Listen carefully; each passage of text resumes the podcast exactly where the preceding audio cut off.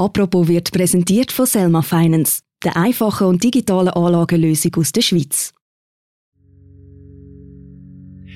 Am 25. April 1972 springt am Morgen, am 10 ähm, an der Bendenstraße 73 in Zürich-Altstädte ein junger Mann aus dem Fenster, aus dem dritten Stock von dieser Wohnung, nackt, durch die Fensterscheibe und durch die abgeladene Jalousie raus und bleibt dort schwer verletzt liegen. Wo die Polizei reingeht, findet sie in dieser Wohnung Waffen, sie findet Sprengstoff und das Beunruhigendste, was sie findet, ist die Aufschrift RAF in roten Buchstaben mit einem roten Stern an einer Wand von dieser Wohnung aufgemalt.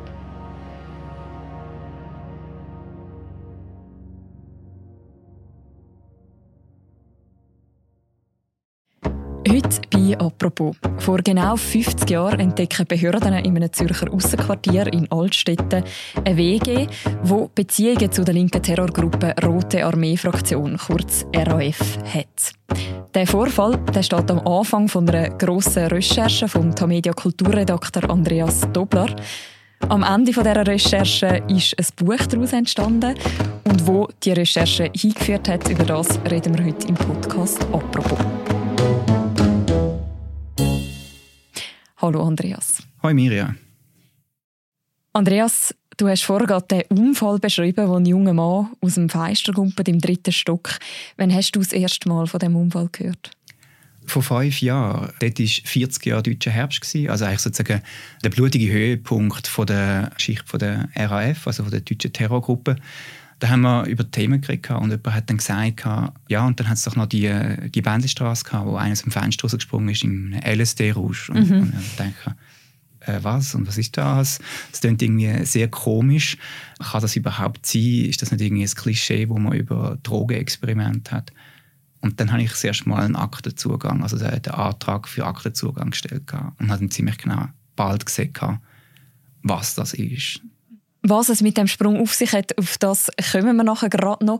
Aber was hat dich denn grundsätzlich überhaupt an dem Ganzen neugierig gemacht?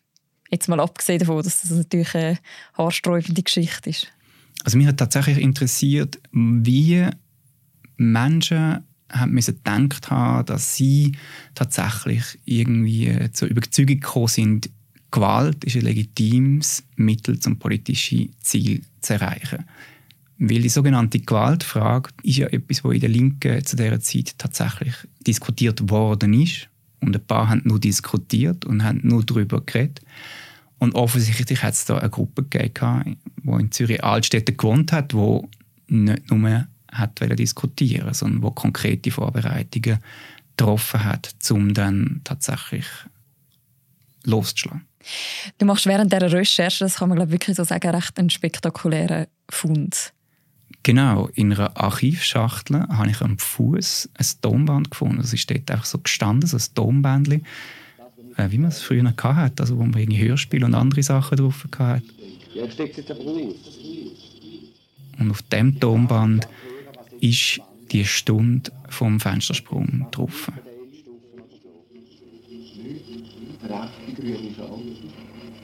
Das ist der da? Ja. Aber dann nimmt es nicht mehr auf. Doch, doch, nimmt. Jetzt? Jetzt nimmt es auf. Jetzt nimmt es auf. Mhm. Und was hört man auf dem Unfall? Also was hast du über die Stunde vom Feistersprung erfahren, über die Hintergründe? Das Tonband ist aufgenommen worden, weil von den insgesamt drei Männern, die in dieser Wohnung waren an diesem Morgen, hat der eine, der Werner Meier, der nachher aus dem Fenster gesprungen ist, vor das Tonband angesetzt und hat ihn aufgenommen und hat ihm gesagt, jetzt erzähl mal, was du gerade denkst, was da passiert. Und die Überlegung war, er spielt ihm das dann später vor und zeigt ihm, wie er sozusagen drauf ist, wenn er zu viel LSD konsumiert. Mhm. Also so zum seinen Kollegen vorführen sozusagen. Um ihm zu zeigen, wie das ist, wenn er wieder ähm, nüchtern und clean ist. Also. Du bist total zu. Ich habe das Band abgeschaltet. Ich nehme alles auf, was du jetzt sagst. Wir sind drinnen machen. Und du wirst wieder nüchtern werden. Du wirst den Triebbogen runterkommen. Du musst es nur wollen. Du musst nur wollen von deinem Triebbogen runterkommen.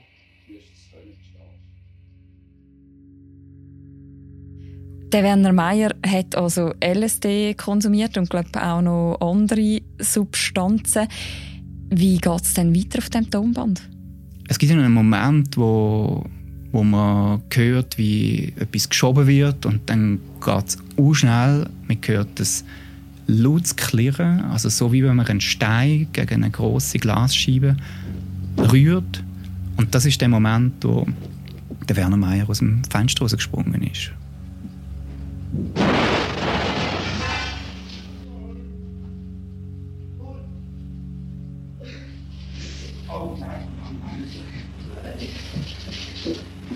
Leg sie an, schnell. Nein, das gibt's doch nicht. Hey, Pistole raus. Da, wie siehst du? Oh, jetzt ist fertig. Die anderen beiden, die in dieser Wohnung sind, sind im Moment extrem aufgelöst, also ähm, offensichtlich schockiert. Und dann geht es aber ganz schnell, also zögert kurz und dann heißt es sofort, wo ist die Waffe? Und dann hauen sie ab. Mhm.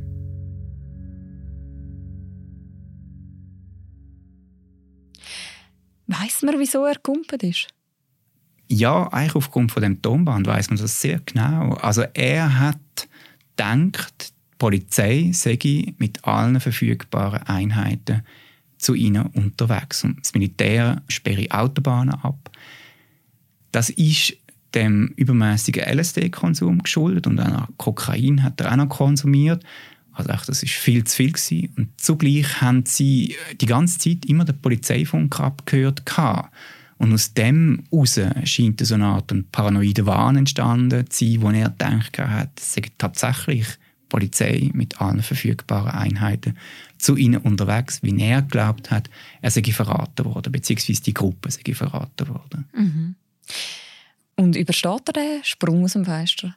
Das ist wirklich sehr erstaunlich. Ja, er über, überlebt den Sprung mit inneren Verletzungen und Schnittwunden im Gesicht und, und kommt dann ins Triemli-Spital, wo er dann wiederum flüchtet. Mhm. Um die Geschichte noch so ein bisschen kontextualisieren, müssen wir vielleicht wirklich mal so ein ins Jahr 1972 zurück, wo der Werner Meyer aus dem Fenster gumpelt. Was ist zu dieser Zeit politisch für eine Stimmung in Zürich? Das sind eigentlich so die, die Jahre nach 1968, wo auch die Schweiz oder in Zürich die Jugendlichen, Lehrlinge, Studenten um ein autonomes Jugendzentrum gekämpft haben, um Freiräume in dieser Stadt, wo sich einige halt einem repressiven Staat gegenüber gefühlt oder gesehen haben, also wo die Polizei, wo dann sie bei der Globus-Krawall zum Beispiel zurückgebunden hat, auch mit Gewalt, wo sich mit dem konfrontiert sind und sehen und wo ähm, das Gefühl haben, sie kommen da zu niemandem, wo irgendwie auch sich in einer weltpolitischen Lage befindet, wo der Vietnamkrieg natürlich äh, das große Politikum ist und wo man auch ähm, das faschistische Franco-Regime natürlich immer noch vor Augen hat, also wo, mhm. wo Leute ähm, auf brutalste Art und Weise hingerichtet werden und in, in dieser politischen Situation fühlen sich die, die radikalen Linken immer stärker zurückgebunden. Also vor allem, wo dann das Jugendzentrum im Lindenhof-Bunker, das ist dann das erste, wo sie hängt, gegenüber der Uraniawacht da in Zürich, wo das dann im, im Januar 1971 geschlossen wird, radikalisiert sich dann ein Teil von der Linken und versucht noch viel stärker ähm, um ihre Anliegen zu kämpfen. Mhm. Und in dem Zug gibt es dann ein paar, wo, wo das halt dann eben sehr aktiv anfangen ähm, diskutieren. Wäre es doch nicht vielleicht besser, Gewalt anzuwenden, um gegen die Polizei und gegen den Staat ihre Anliegen durchzusetzen? Und gleichzeitig natürlich auch, dass in Deutschland dann plötzlich sich solche Gruppierungen formieren. Also eben die Bader-Meinhof-Gruppe ist dann wie eine Art Vorbild. Also wir haben dann auch Schriften von denen, die dann nach Zürich kommen, die neue Straßenverkehrsordnung heißt eine von denen, das ist so eine Tarnschrift vom Horst Mahler, vom RAF-Anwalt. Und die kommt nach Zürich und dann gibt es eine Gruppierung, die heißt Proletarische Kampforganisation, die sich in dem Lindenhof-Bunker gegründet hat.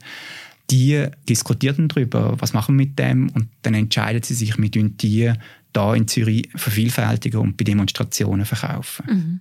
Und eben die RAF in Deutschland rund um Bader, Meinhof, Enslin, was kommt man damals in der Schweiz von dieser mit über?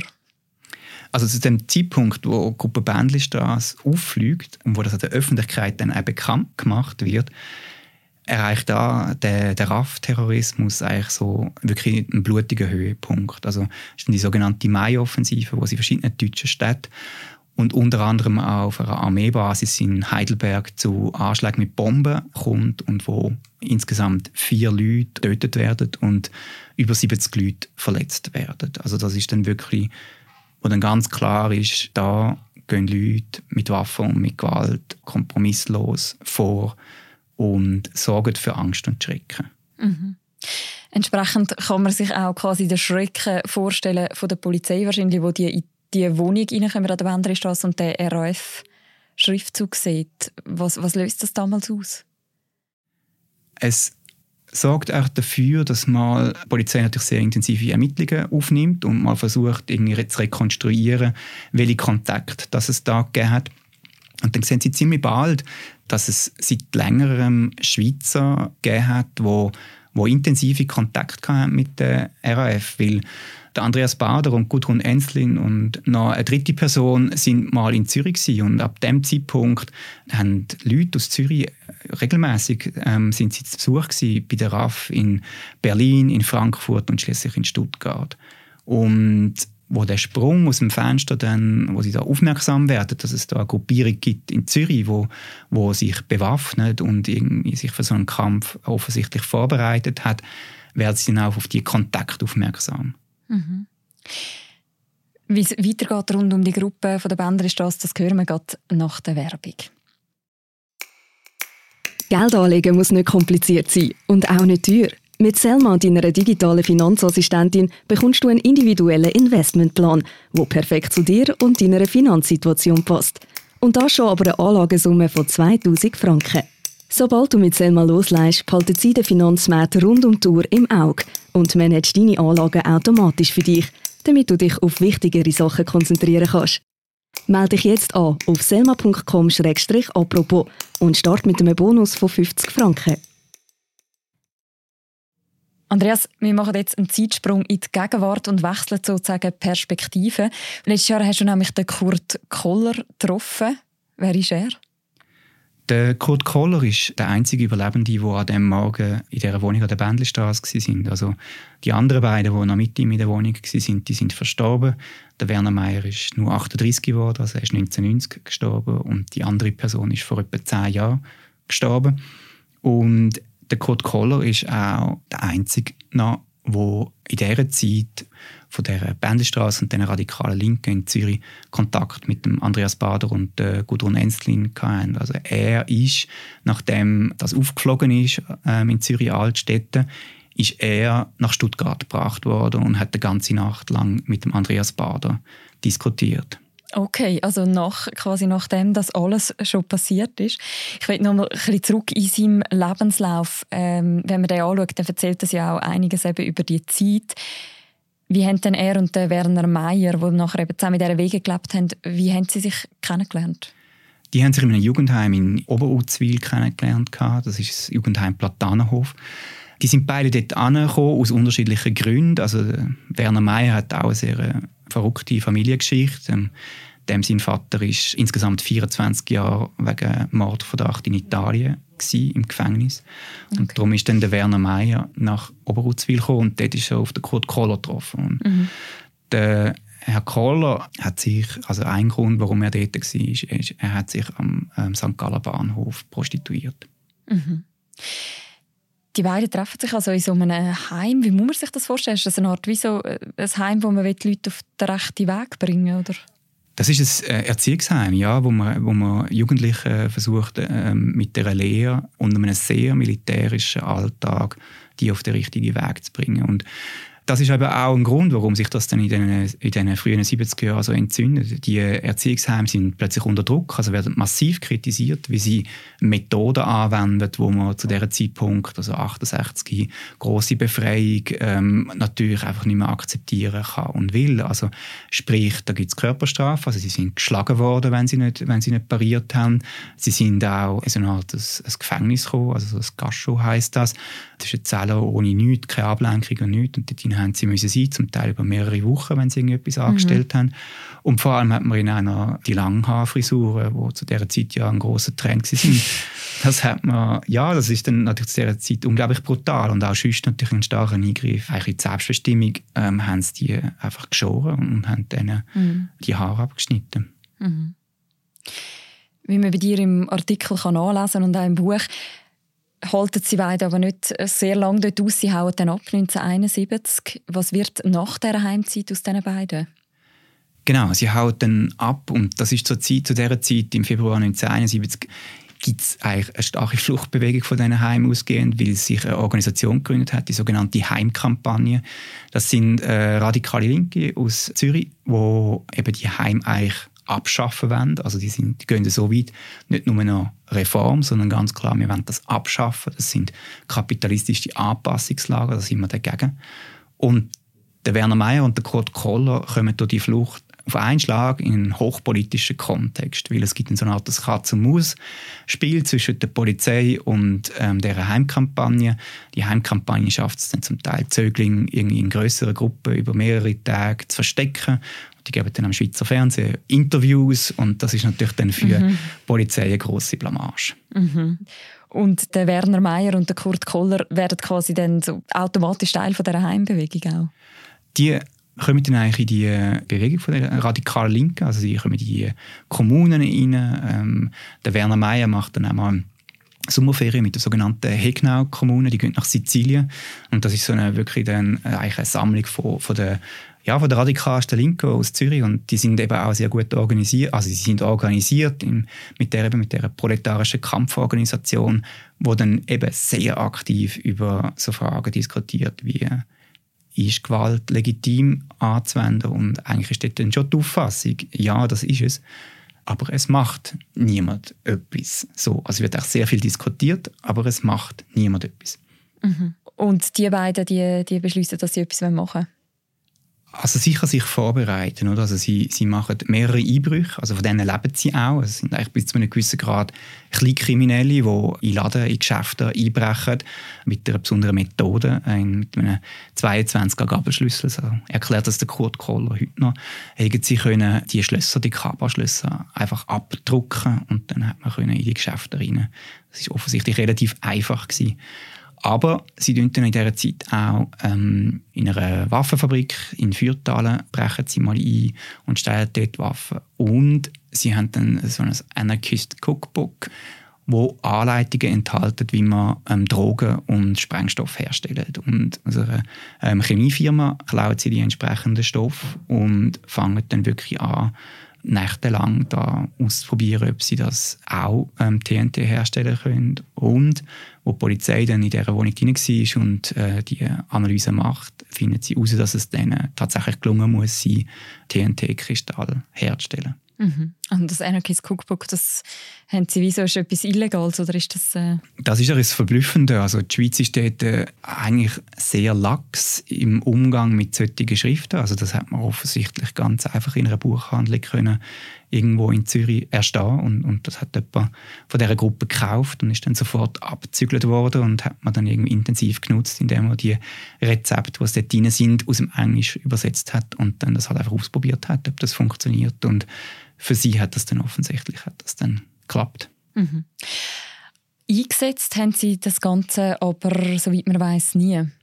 Nein, es ist zum Glück nie dazu gekommen, dass sie irgendwie zu Waffengewalt gegriffen haben, bevor dass sie aufgeflogen sind. Also sie haben sich zwar vorbereitet und sie haben auch mal noch überlegt, ob sie jetzt nicht vielleicht mal bewaffnete Überfälle machen können, weil da die Methode mit ähm, Abend Nacht mit dem 22er Schlüssel irgendwie einzubrechen in Geschäfte, das ist ihnen irgendwann mal zu mühsam geworden und dann haben sie überlegt, ob sie vielleicht eine Poststelle könnten überfallen oder Geldboten wie der ETH. Also hätte sie eigentlich an dem Tag gemacht, wo der Werner Mayer aus dem Fenster rausgesprungen ist.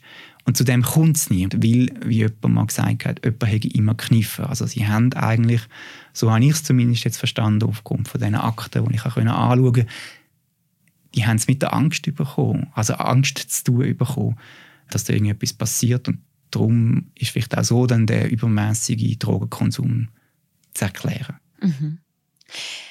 Du hast vorher schon erzählt, der Kurt Koller der trifft sogar nach dem Sprung dann eben noch den Andreas Bader. Hat er sich in dem Fall nicht so schnell von diesen Ideen eigentlich abgewendet, obwohl sein Kollege dort äh, fast nur knapp am Tod vorbeigekommen ist? Also tatsächlich ist es ja dann jetzt sehr weit gegangen, oder? Also ich meine, der Andreas Bader hätte den Kurt Koller und den Werner Mayer eigentlich gerne als Mitglied von der gehabt. Also er hätte die eigentlich gerne bei sich aufgenommen in dieser Gruppe. Zudem ist es wiederum zu Glück nicht gekommen. Der Kurt Koller hat eine recht lange Phase von der Delinquenz durchgemacht, wo es dann verschiedene Delikte gegeben hat. Ähm, länger mit Hanf dealt ähm, und hat dann noch Tresor geknackt mit jemandem zusammen. Und Dennoch hat er aber einen Moment, wo sein Leben ähm, entscheidend verändert hat. Er hat 1989 in Kalifornien hat er einen Harley-Unfall. Coca-Cola sagt das ganz offen. Er hat an dem Tag Alkohol getrunken, hat sich ähm, irgendwie das Bremskabel hat er irgendwie schauen oder eine Benzinleitung, was da irgendetwas stimmt nicht. Und in dem Moment zieht sie ihn unter einen Lastwagen unter, also er prallt auf einen mhm. Lastwagen. Und er, er leidet schwere Kopfverletzungen und ist ähm, ähm, künstlichen Koma, kommt dann zurück in die Schweiz und braucht dann mehrere Jahre, bis er wieder auf die kommt und ähm, findet dann eigentlich Zugang zu Gott, also wird religiös. Er sagt es auch, er hat Kontakt mit Jesus und hat dann noch einen zweiten Moment, wo für ihn nochmal ihn also als ein großes Ereignis ist. Er muss dann wegen langjährigem Alkoholkonsum muss er ähm, sich die Leber transplantieren lassen und er hat sich schon nach dem TÜV-Unfall hat er sich die Frage gestellt, also so hat er es mir erzählt, warum ihn der Gott eigentlich noch leben Und er ist heute bei einer Freikirche und, und gibt sich geläutert. Mhm. Und wie hat er dir gegenüber auf das alles zurückgeschaut, auf die Zeit, wo er mit der RAF geliebäugelt hat? Bei ihm ist das Besondere, dass er halt die beiden Ereignisse hat. Oder für ihn ist es abgeschlossen in dem Sinn, dass das Politische, vielleicht war er auch nie so der politische Mensch gewesen, das ist abgeschlossen und darum kann er auch ohne Scham über das erzählen, was sie an und mal gemacht und vielleicht auch gedacht haben. Für ihn ist es aber nicht ganz so einfach, sich an gewisse Sachen zu erinnern. Das hat mit Kopfverletzungen zu tun. Wir sind darum an verschiedene Orte zurückgegangen, die ähm, wichtig sind für ihn. Wir sind im Jugendheim, gewesen, dem Platanenhof, und haben seine Akten angeschaut. Wir sind auch im Stadtarchiv Zürich und haben dort ähm, das Tonband zusammen angeschaut und wir haben die Akten angeschaut, wo er Auskunft gibt über die Kontakt mit dem Andreas Bader und der Gudrun Enstlin. Mhm um nochmal auf deine Recherche zurückzukommen, du hast ja wahnsinnig viel jetzt nochmal die Akten angeschaut und alles. Hast du eine Erklärung, wieso das die 50 Jahre gebraucht hat, bis quasi die Geschichte jetzt wieder aufgearbeitet wird oder bis mal jemand zum Beispiel ein Tonband lost und so weiter? Ich glaube, es hat einen Generationenwechsel gebraucht. Also ich bin 1980 geboren, also ich habe wirklich keinen Kontakt, auch familiär, keinen Kontakt zu der 68er-Bewegung. Und das heißt natürlich auch einen unverstellten Blick auf das. Also ich verbinde mit dem nichts, außer dass es ein Teil von der schweizerischen und europäischen Geschichte eigentlich ist, wo die Gruppe Bändlistrasse ein, zu einem Strang gehört. Oder? Also zu wirklich radikalen Linken, die gesagt haben, wir greifen zur Waffe. Und dass ich das dann angeschaut habe und in diesem Zug auf das Dombank stoßen, ist offensichtlich bin ich auch der Erste, der sich mal erkundigt hat, was auf dem Tonband drauf ist. Wir mussten es zuerst müssen digitalisieren, dass wir es hören konnten. Und dann halt können den Zusammenhang herstellen und sagen und er können erklären, was eigentlich genau auf dem Tonband drauf ist. Nämlich eben der Fenstersprung. Mhm.